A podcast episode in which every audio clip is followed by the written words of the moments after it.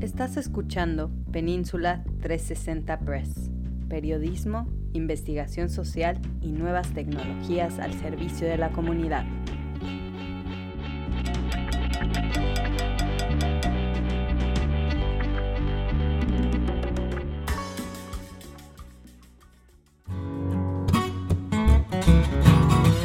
Bienvenidos sean todas y todos a este espacio. Celebramos hoy el primer podcast de Península 360 Press, transmitiendo desde California a todas las partes del mundo para todos nuestros hermanos de habla hispana, donde quiera que se encuentren. Yo soy Hans Leguizamo y, junto con todo nuestro equipo, les doy la bienvenida. En esta emisión les traemos una excelente entrevista con el Dr. Bonilla, médico de la Universidad de Stanford, quien nos va a brindar su opinión sobre los síntomas a largo plazo de la COVID-19 también conocido como long COVID, personas que padecieron de esta enfermedad reportan distintos síntomas mucho tiempo después de que la infección por este virus desapareciera. ¿Siente usted cansancio extremo o problemas de memoria después de recuperarse de la COVID-19? Quédese a escuchar al doctor Bonilla porque podría ser un caso de lo que llaman long COVID. En un esfuerzo por mantener a nuestras comunidades a salvo y combatir los efectos de la desinformación y noticias falsas, Analí Bras nos comparte una investigación realizada por Península 360 Press al respecto. Escucha totalmente en español los hallazgos de este importante estudio y no te olvides de checar el show completo en nuestro canal de YouTube. Por último, pero no menos importante, escucharemos la voz de la única Constanza Mazzotti, quien nos trae tres notas selectas de nuestros colaboradores en Península 360 Press. La primera, series, videojuegos y redes sociales provocan menos actividad sexual en Estados Unidos. Esto basado en una investigación de la Universidad Estatal de San Diego.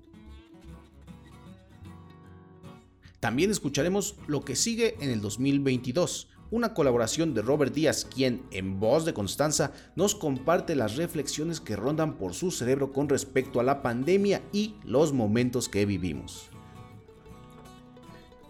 Para cerrar, escucharemos la historia de Joan Didion, la escritora que fue rechazada de la Universidad de Stanford. Rock, periodismo y crítica social. Joan Didion es un referente para la literatura contemporánea. En esta batalla contra la COVID-19 estamos aprendiendo cada día más. Para toda nuestra comunidad latina y de habla hispana, recuperamos esta entrevista con el doctor en medicina Héctor Fabio Bonilla. El doctor Bonilla es codirector de la Clínica del Síndrome de COVID-19 Post-Aguda, profesor clínico asociado de medicina, enfermedades infecciosas de la Escuela de Medicina de la Universidad de Stanford y está aquí para hablarnos de los efectos a largo plazo de la COVID-19, también llamada Long COVID. Eh, buenas, tardes a toda la audiencia. Eh, en pacientes después de COVID, algunas personas terminan presentando síntomas. En los síntomas son muy diferentes. Los síntomas pueden ser eh, como sentirse más cansado, dolor de cabeza, problemas de concentrarse, si lo olvidan las cosas. Algunas personas pues, terminan con problemas respiratorios o problemas de corazón, palpitaciones. Y esos síntomas eh, y otros se llaman los síntomas de después de COVID o post-COVID syndrome que le llamamos ahora. La definición de eso está definido en base al tiempo de después de la enfermedad. Y esa definición ha cambiado por el tiempo. El CDC y el Instituto Nacional de Salud, NIH, definen síntomas que persisten más de 28 días después de la que la infección ha ocurrido. El Reino Unido tuvo otra definición, que la definición de encontrar que pacientes después de, de cuatro semanas de infección sigue mejorando. No todo el mundo termina terminando con síntomas a largo plazo. Y ellos encontraron que a tres eh, meses o 12 semanas después, los pacientes han mejorado alrededor de unas un, eh, tres veces menor que lo que se paraba en, un mes. Pero subsecuentemente se ha seguido revisando esos criterios y la Organización Mundial de la Salud, WHO, ellos definen como post-COVID síntomas que persisten más de, seis, de cinco o seis meses. Eso es lo que se define los post-COVID. Y lo otro, hay de diferentes grados de severidad, personas que vendan con síntomas leves o pacientes eh, moderados o severos. Uno de los síntomas a largo plazo de la COVID-19 es lo que se conoce como niebla mental o brain fog, que se presenta como problemas de memoria y agilidad mental. El doctor Bonilla nos informa al respecto. Mira, eh, una de las personas no, de problemas de, o de COVID es el problema que llama la gente el brain fog, o el problema cognitivo, problemas de memoria, concentración, procesar información, entender lo que la gente le está hablando. Algunas veces se olvida lo que han hecho la gente. Eso es un problema que se ha encontrado asociado con esta enfermedad. Pero cuando miramos este problema, eso no es nada nuevo en pacientes con el, síndrome de fatiga crónica es uno de los síntomas más importantes que pacientes experimentan, es el brain fog. Y es algo que ha sido, como tú lo dices muy bien, ha sido eh, eh, olvidado o negligencia por la comunidad y la, los médicos en general, porque el paciente luce muy bien y todos los exámenes son normales, pero cuando se hacen estudios más profundos con temas, con eh, aparatos más sofisticados, se han encontrado que el cerebro está comprometido en pacientes que tienen brain fog. Y evidencia recientemente ha mostrado en pacientes de COVID el cerebro está afectado. Entonces es una evidencia de que esto puede ocurrir posiblemente secundario al virus que produce una respuesta inflamatoria en el cerebro. A continuación, el doctor Bonilla responde a las preguntas de cómo se sabe si se tiene brain fog, si se tiene niebla mental y qué es lo que causa en el cerebro.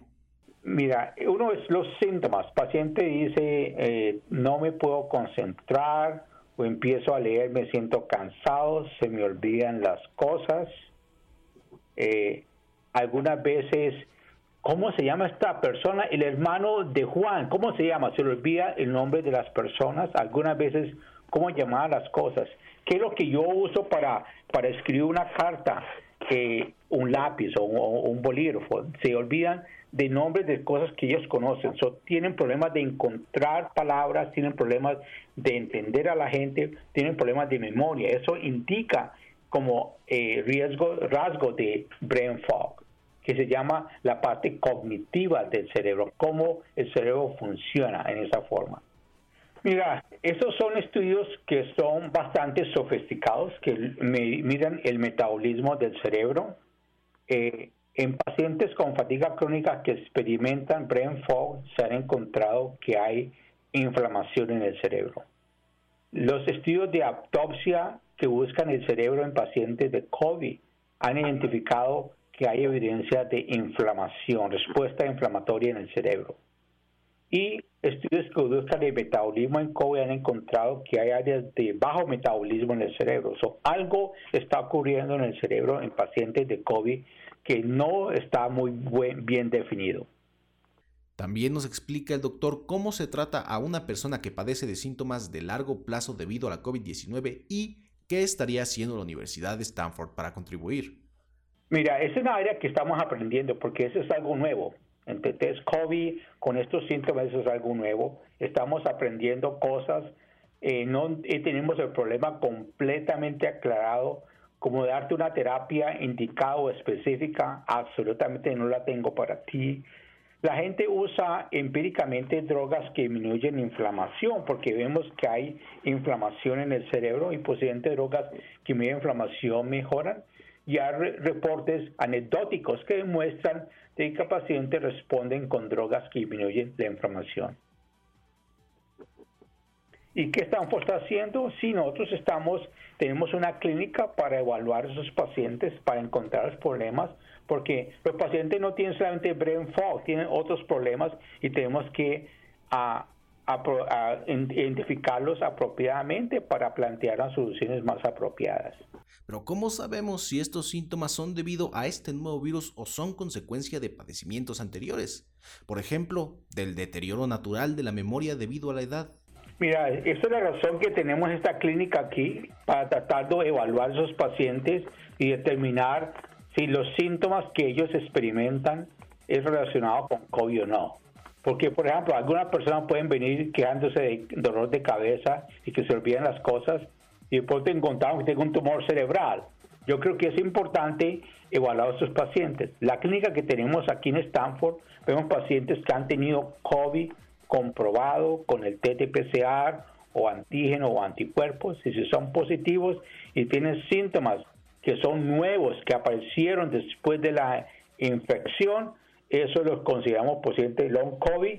El paciente se ve aquí, se evalúa y se ve que los síntomas son relacionados con ese problema o tienes algo adicional. Y tenemos un grupo de médicos asociados con la clínica que incluye pulmonólogos, cardiólogos, neurólogos, doctores que ah, estudian el sistema autonómico. Todos trabajamos juntos para evaluar a los pacientes a ver qué soluciones podemos plantear. Pero es importante eh, evaluar a esos pacientes antes de que uno decida si tiene los síntomas de long COVID ahora son asociados con long COVID o algo diferente. Antes de seguir hablando de las consecuencias a largo plazo de este virus, el doctor Bonilla nos habla de cuánto puede esperar un paciente para recuperarse y la información que tenemos hasta ahora de este llamado long COVID. Eh, lo otro es importante es eh, algunas personas con long COVID pueden mejorar con el tiempo. Ah, ¿Qué tanto podemos esperar? Ah, eh, la mayoría de los pacientes en, un año, el 80-90% han mejorado, pero algunas personas terminan con síntomas y esas personas es la que estamos eh, evaluando a ver cómo le podemos ayudar. Mira, tenemos una, lo que observamos aquí en el seguimiento que hemos tenido pacientes a uno o dos años, algunos pacientes los síntomas empeoran y mejoran, como un roller coaster, como una montaña rusa. Algunas veces días son más peores, otros días son menos peores. Pero algunas eh, personas experimentan síntomas nuevos después de que COVID apareció. Eso varía mucho. Yo creo, como tú dices, eh, tan pronto tengamos más información y conozcamos más de eso, podemos entender este problema mucho mejor. ¿Es solo la nubosidad de la mente, esta llamada brain fog, el único síntoma? ¿Puede presentarse este padecimiento de otra forma? No, hay diferentes síntomas. La nubosidad de la mente es uno de los síntomas. Pacientes prefieren, lo más común es fatiga, cansancio impresionante. Algunas veces el cansancio es tan severo que no pueden levantarse de la cama. Otras personas empiezan a tener cuando ellos se paran que se marean, que se van a caer al piso mareos, algunos problemas de taquicardia, la frecuencia cardíaca aumenta, algunos problemas del sistema gastrointestinal, diarrea, constipación, náusea. Todo eso son como problemas del sistema autonómico que posiblemente está disregulado en pacientes de post-COVID. La piel está, eh, tiene unas glándulas de, sudoración y glándulas que producen grasa, que glándulas sebáceas que se llaman y esas glándulas están controladas por el sistema autonómico. Vemos pacientes después de COVID que sudan mucho completamente, se acuestan en la cama completamente mojada o lo, opuesto, completamente secos completamente. Y eso es parte del sistema autonómico que está disregulado en pacientes después de COVID.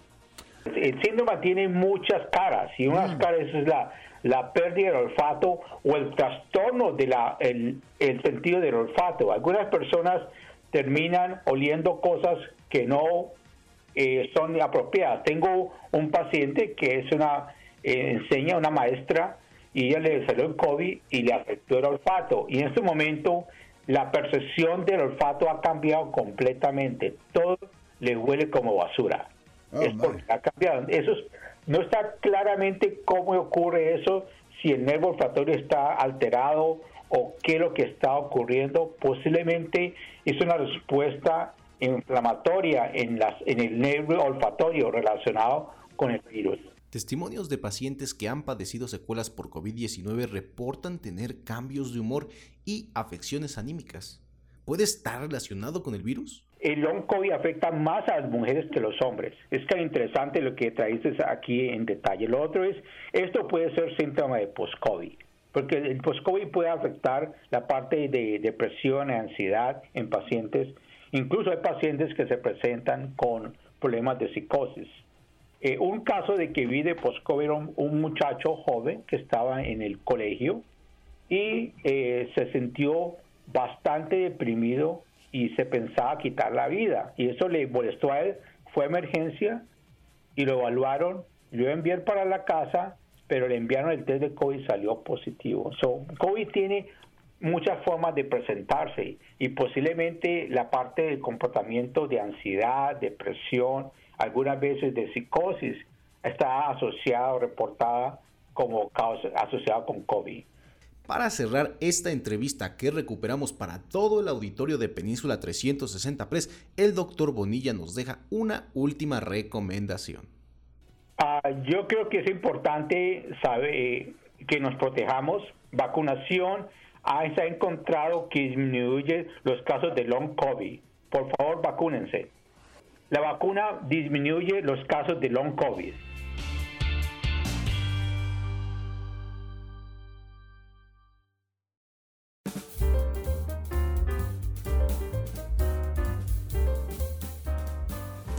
Continuación escucharemos los fragmentos del conversatorio COVID-19 Cadenas de Desinformación, moderado por Analí Bras, en donde exploramos las causas y efectos de la desinformación en la comunidad latina, con resultados de una investigación realizada por Península 360. Comenzamos con Eduardo Paz, científico de datos de la UAM Azcapotzalco. Creo que nada más me gustaría reconocer que ha sido un proceso complejo todo lo que hemos vivido como esta pandemia, ¿no? Y lo que bien mencionaba Paola de la infodemia, que es un fenómeno nuevo que le ha acompañado.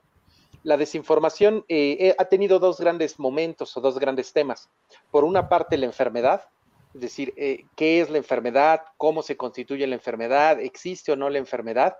Y por otra parte, el segundo momento es respecto a la vacuna. ¿Cuál es el papel de la vacuna? ¿Cómo funciona la vacuna? ¿Y qué genera la vacuna? En este aspecto es muy importante eh, pensar que lo que vivimos fueron, o lo que estamos viviendo, son momentos de mucha confusión. Y en los momentos de confusión, eh, usualmente a lo largo de la historia han aparecido rumores que buscan generar certeza ante tanta incertidumbre. Eh, en este aspecto, por ejemplo, un rumor muy difundido de las vacunas es que la vacuna, por ejemplo, inyecta cierto tipo de elementos que permiten el rastreo de los individuos. Usualmente como funciona la desinformación es que toma ciertos elementos y los saca de contexto para de esa forma generar una confusión respecto a, los fundamentos de la vacuna o al funcionamiento de la vacuna misma, ¿no? Y algo muy importante dentro de estas cadenas de desinformación es el papel que nosotros mismos jugamos difundiéndolos. Eh, es común que nosotros tengamos grupos de mensajería instantánea, como puede ser WhatsApp o como puede ser Telegram, donde compartimos información con nuestros amigos y también con nuestros familiares y también con amplias redes de conocidos. Y muchas veces la desinformación se difunde o la mayor parte de las veces a partir de estos grupos de mensajería instantánea, donde sin ningún tipo de verificación se, eh, se publican y se vuelve a darle difusión a los rumores. Eh, bueno, el Pati Navidad es un, es un caso sintomático o un representativo de un grupo más amplio de la población y sobre todo de cierto grupo de influencers que tanto en los medios, en los medios masivos como en los medios digitales buscaron promover eh, una actitud de desconfianza hacia las autoridades. El caso de, de Patti Navidad se ha vuelto emblemático porque es una persona, como ha ocurrido desafortunadamente con algunos conductores antivacunas de radio en Estados Unidos, que también han enfermado, es un caso emblemático porque es alguien que promovía la no vacunación y negaba la existencia del COVID y que desafortunadamente acabó en un, hospital. Eh, pero yo nada más quisiera puntualizar, eh, lo que tuvo Pati Navidad y por lo que afortunadamente logró superar la enfermedad no fue suerte, sino fue precisamente utilizar los medicamentos y la medicina que ella misma negaba que pudieran servir, ¿no? A continuación escucharemos a Pamela Cruz, comunicóloga y periodista con especialidad en salud y ciencia. Bueno, pues sí, me hubiera, me, gustaría eh, mucho hablar de un tema en específico eh, y de una persona, un video en específico, Bueno, la desinformación sobre la COVID-19 y las vacunas siguen aumentando. A través de estas redes sociales y pseudomédicos, pues han llenado de miedo y dudas irresponsables a millones de personas que, bueno, al final han decidido no inmunizarse eh, y tampoco han permitido que sus hijas accedan a esta inoculación. Recientemente, por ejemplo, usuarios de redes sociales han compartido y vuelto viral un video en el que un hombre hace afirmaciones engañosas sobre las vacunas COVID-19 durante una reunión, una junta escolar en Oxford, Ohio. Eh, así, durante la reunión eh, realizada por la Junta de Educación de Talawanda, Ohio, el pasado 16 de agosto, un hombre que dijo llamarse y dijo ser el doctor Sean Brooks y que según cuenta con 48 publicaciones, incluidos 23 libros, despotricó contra las vacunas COVID-19, asegurando que matan personas. Ante esta enorme cantidad de falsedades que se pueden escuchar en el video, pues precisamente este equipo eh, y Península 360 Press se dio a la tarea de verificar lo afirmado por el sujeto eh, pues durante su intervención sobre el COVID-19 y e inclusive nosotros apenas recientemente sacamos esta nota desmintiendo a Brooks. Hoy por hoy, esta desinformación ha hecho que la enfermedad del COVID-19 avance. Eh, entonces, hoy, hoy nos centramos en básicamente las cifras que da el CDC. Estados Unidos tiene un total de casos de, de 40 millones 345 mil casos Apenas recientemente, el día de hoy, se sumaron 109.127 casos y unas muertes totales de 649.299 con 1.020 nuevas muertes el día de hoy. Definitivamente esta desinformación lleva estas cifras, nos lleva a, a que la gente promueva eh, esta desinformación en sus amigos, en su cadena de amistades, de familiar, lo cual ha llevado a que la pandemia avance, a que no se pueda frenar, aunado también a una variante Delta que no ayuda. Para cerrar, escucharemos la voz de Paola Ricuarte, investigadora del Tecnológico de Monterrey. Creo que justamente la pandemia nos ha hecho pensar acerca de la importancia que tiene la información para nuestras vidas y de cómo la información puede ser eh, utilizada por ciertos actores para alcanzar ciertos fines. La desinformación es, digamos, hay muchas definiciones para desinformación, pero hay dos componentes. Uno, que em, es un proceso deliberado, es decir, hay una voluntad de una persona o de un actor o de un grupo de personas en alcanzar algo. Y el segundo es compartir mensajes, información falsa, que puede ser, em, una opción puede ser falsa, puede ser también inexacta o engañosa, o presentada de cierta manera que pueda confundir y que, eh, como les decía, tiene la intencionalidad de causar un daño público o eh, a través de la circulación de esta información conseguir eh, algún tipo de lucro. Hay, hay ciertos actores que están conectados y que están compartiendo estos mensajes y se crean esta, esta especie de lo que se llama una especie de burbujas, ¿no? Donde los, los usuarios que leen estos mensajes comienzan em, a, consumir estas distintas fuentes, pero se quedan más o menos atrapados en esa burbuja y no, em, digamos, no acceden a otra información que, pueda ser distinta o que contraste o que eh, cuestione esa información que se comparte en esas redes.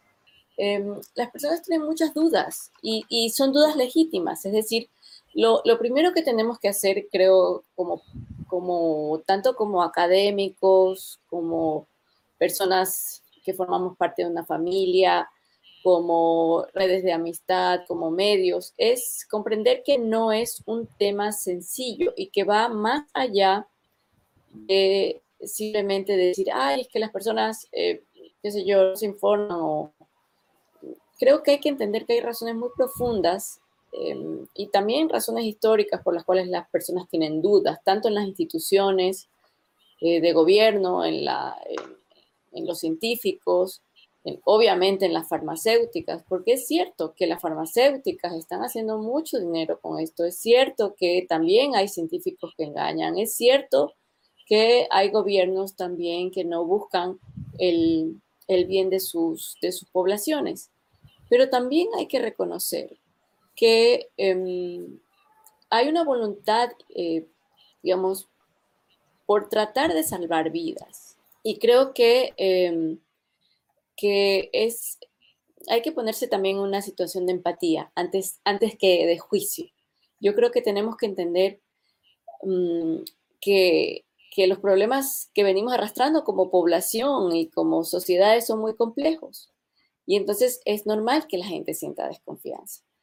Lo que sí creo es que tenemos una tarea muy importante, un, desafío muy importante, una responsabilidad muy grande entre todas las personas, medios, gobiernos, este, comunidad científica, organizaciones de la sociedad civil, para acercar esta información a las comunidades, para que las comunidades tengan herramientas que les permitan decir, ah, este mensaje que me están compartiendo se ve sospechoso porque no viene respaldado por una fuente, eh, se, ha compartido muchísimas veces.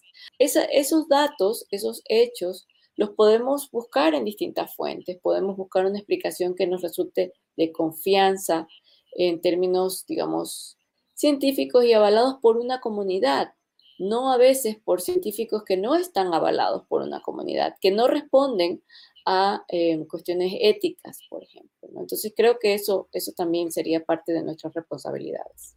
Pueden encontrar este conversatorio completo en nuestro canal de YouTube Península 360 Press para que no se pierdan los detalles de esta interesantísima investigación.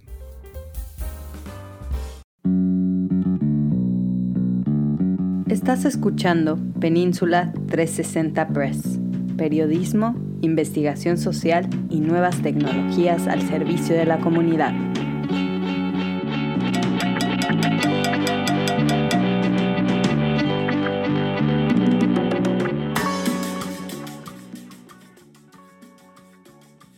Series, videojuegos y redes sociales provocan menos actividad sexual en Estados Unidos. Por Pamela Cruz para Península 360 Press.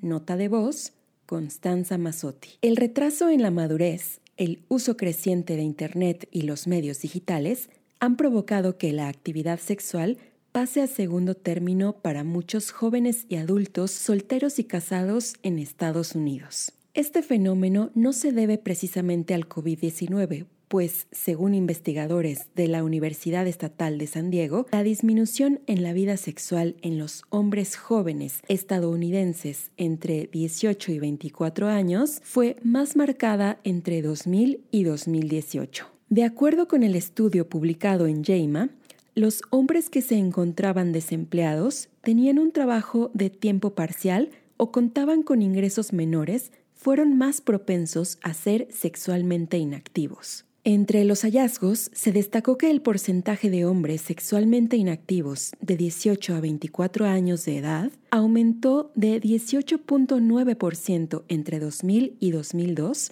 a 30.9% entre 2016 y 2018, lo que da cuenta del avance del fenómeno que podría, dijeron, tener implicaciones para la salud pública. El estudio que incluyó encuestas entre más de 4.000 hombres y 5.000 mujeres reveló que las mujeres de 25 a 34 años también tuvieron menos relaciones sexuales. La baja en ellas se debió en gran medida a que estaban enfocadas en sus estudios. Los psicólogos puntualizaron que los motivos de la caída en la frecuencia de relaciones sexuales son complicados. Primero, los adolescentes y los adultos jóvenes están tardando más en llegar a la madurez. Esto incluye el aplazamiento no solo de la actividad sexual, sino también de otras acciones relacionadas con el apareamiento y la reproducción, como las citas, vivir en pareja, el embarazo y el parto, explicó Jean M. Twengy, autora del informe y profesora de psicología en la Universidad Estatal de San Diego. Dichas tendencias reproductivas son parte de una corriente cultural más amplia hacia el desarrollo retrasado, subrayó la experta. Es más difícil salir y participar en actividades sexuales cuando no se es económicamente independiente de los padres. Las conclusiones del estudio precisan que la tendencia de avanzar lentamente no explica por qué la actividad sexual también disminuyó entre los adultos mayores y casados, por lo que apuntaron que el crecimiento de Internet y los medios digitales podría estar afectando la vida sexual. De manera simple, ahora hay muchas más opciones por hacer al final de la tarde que antes y menos oportunidades para dar inicio a la actividad sexual.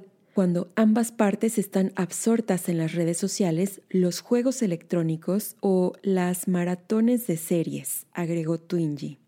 Aunque las redes sociales y los sitios de Internet deberían, en teoría, facilitar a los estadounidenses la búsqueda de parejas sexuales, el uso de la tecnología móvil podría interferir con la satisfacción obtenida de la interacción personal, señalaron los autores del informe. La salud y la satisfacción sexual son componentes clave de la salud y el bienestar. Las relaciones sexuales pueden influir positivamente en la satisfacción relacionada con la vida y la felicidad.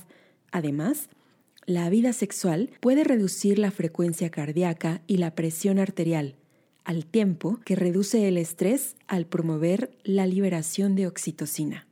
Por el contrario, una menor actividad sexual se ha asociado con una mayor mortalidad y mala salud. A esto se agrega el hecho de que nos encontramos en medio de una pandemia por COVID-19, en donde cada vez se registran más casos positivos, debido a la variante Omicron, por lo cual hay aún medidas de protección como el distanciamiento social. Lo que sigue en el 2022. Por Robert Díaz para Península 360 Press. Nota de voz, Constanza Mazzotti. Lo más probable es que nos condenen a un nuevo confinamiento. Pero, ¿qué importa? ¿Acaso no estamos más a salvo de nosotros mismos si nos encierran? Parece que, aunque la balanza demográfica refleja que hace 50 años solo había 98 personas en el mundo que pasaban de 100 años y aunque ahora haya más de 5.000, la esperanza de alcanzar a ver cómo el culo de Dios nos parió hace miles de millones de años con la puesta en órbita del nuevo supertelescopio James Webb no será suficiente para calmar nuestra ansiedad. Y si descubrimos que en realidad no fue el trasero del arquitecto del universo el que nos concibió y en cambio somos una caricatura bidimensional reflejada en un espacio 3D? Si sobrevivimos a la guerra bacteriológica entre China y los Estados Unidos o las teorías de la conspiración que aseguran una manada de ricos se la pasan drenando adrenocromo de cuerpos indefensos y coronando sus orgías satánicas, donde violan y ofrecen al diablo a niños para llenarse con ese culto misterioso de las glándulas suprarrenales suficientes que los hacen sentirse amos del mundo, pues funcionan como logias a los que si se les observa bien pueden verse como los ojos les cambian, a veces por unos más verdes, otras por unos negros de petróleo y muecas largas y espaciosas que dejan ver algo más que colmillos, una subcultura de feligreses que está dispuesta a creer que una raza extraterrestre es la que domina el mundo y lo envilece. En el 2022 nos esperan eventos en el planeta Neptuno y en el signo de Pisces eso parece querer decir que todo ciclo que determinemos acabará el siguiente año, inevitablemente se aplace. Seguiremos atrapados en este loop, en el de una generación que florece tras la pandemia, que por fin conquista la virtualidad que tanto alabaron los teóricos posmodernos.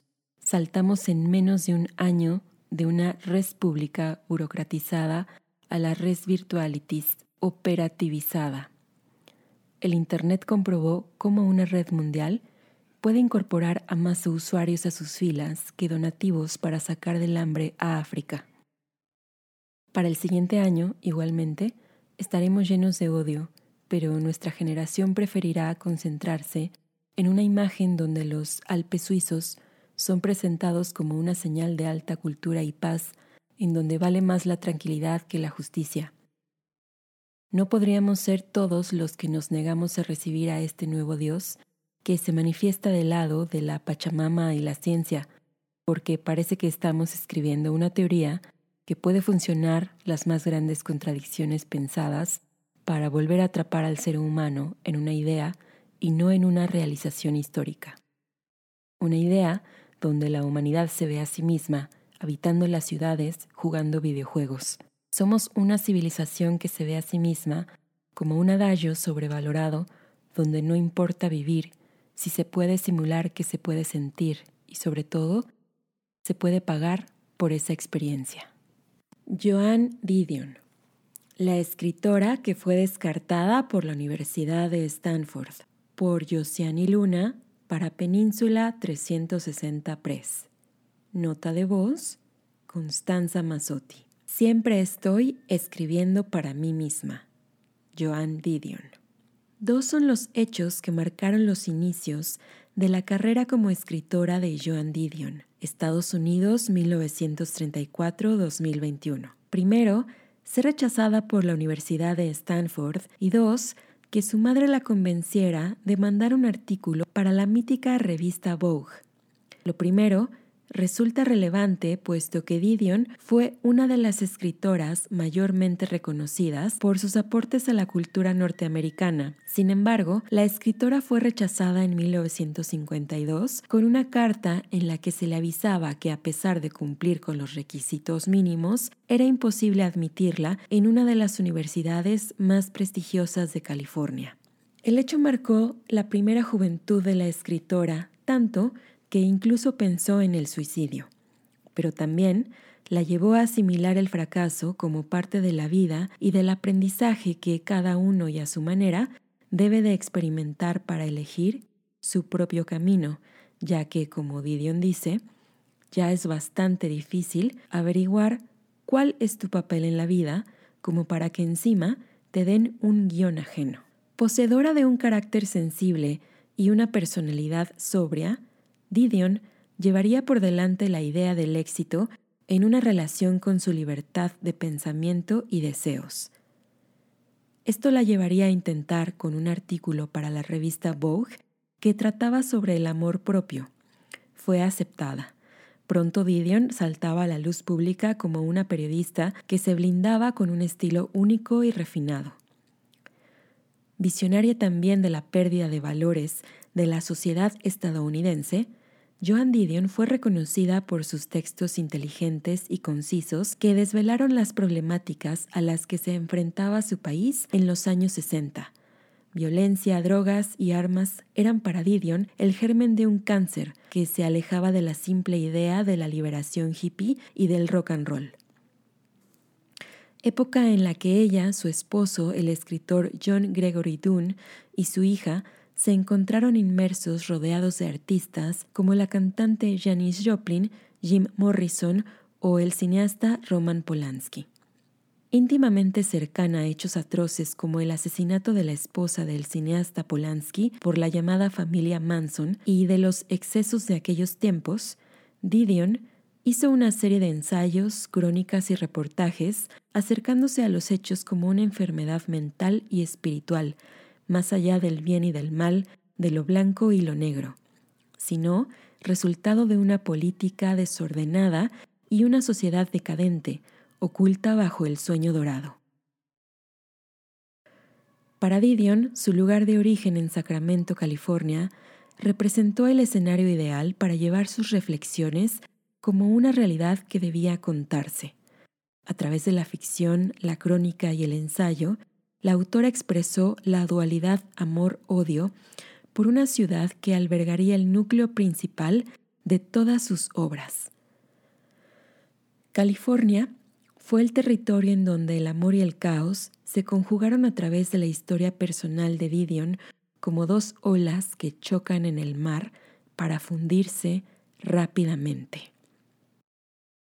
Sus crónicas, ensayos y artículos de aquella época se pueden encontrar en la antología Los que sueñan el sueño dorado 2003, compilación que recupera los textos autobiográficos de algunos de sus libros como Arrastrarse hacia Belén, 1968, El álbum blanco, 1979, Salvador, 1983 o Miami, 1987.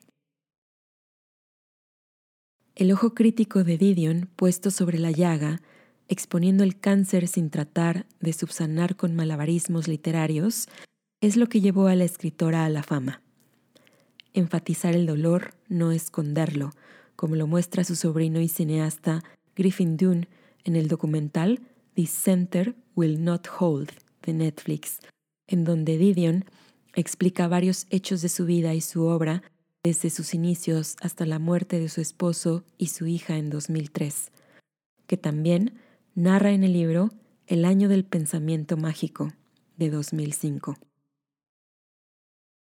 En el mismo documental, Didion dice, Mientras escriba, quiero que sepan quién soy y dónde estoy y qué pasa por mi cabeza.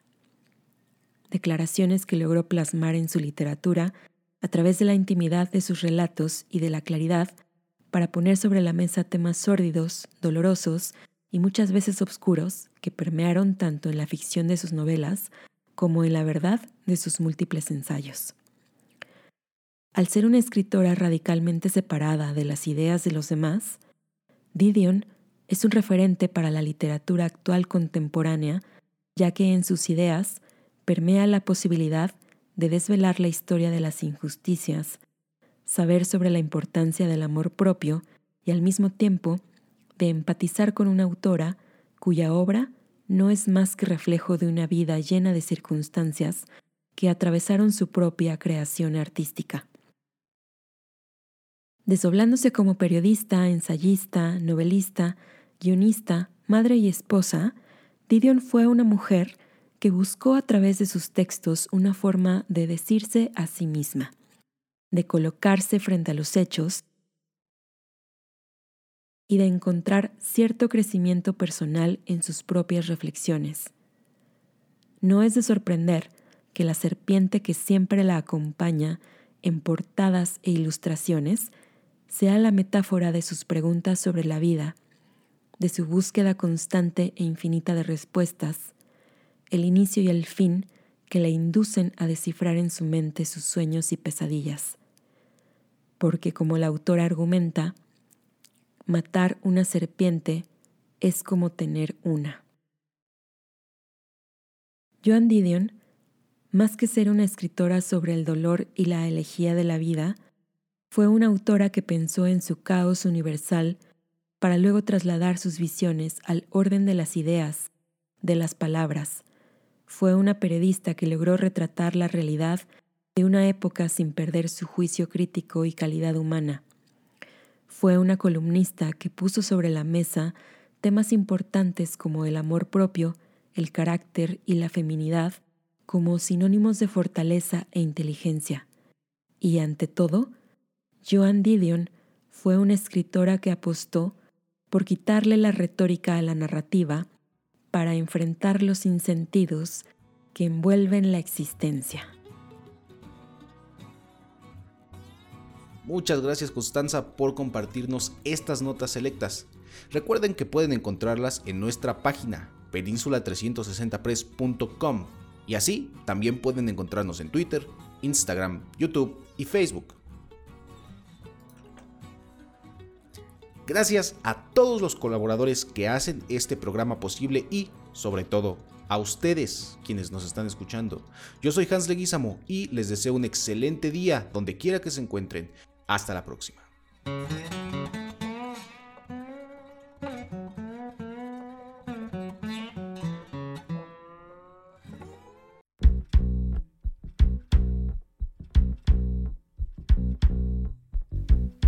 Desde Redwood City, Península 360 Press. Periodismo, investigación social y nuevas tecnologías al servicio de la comunidad.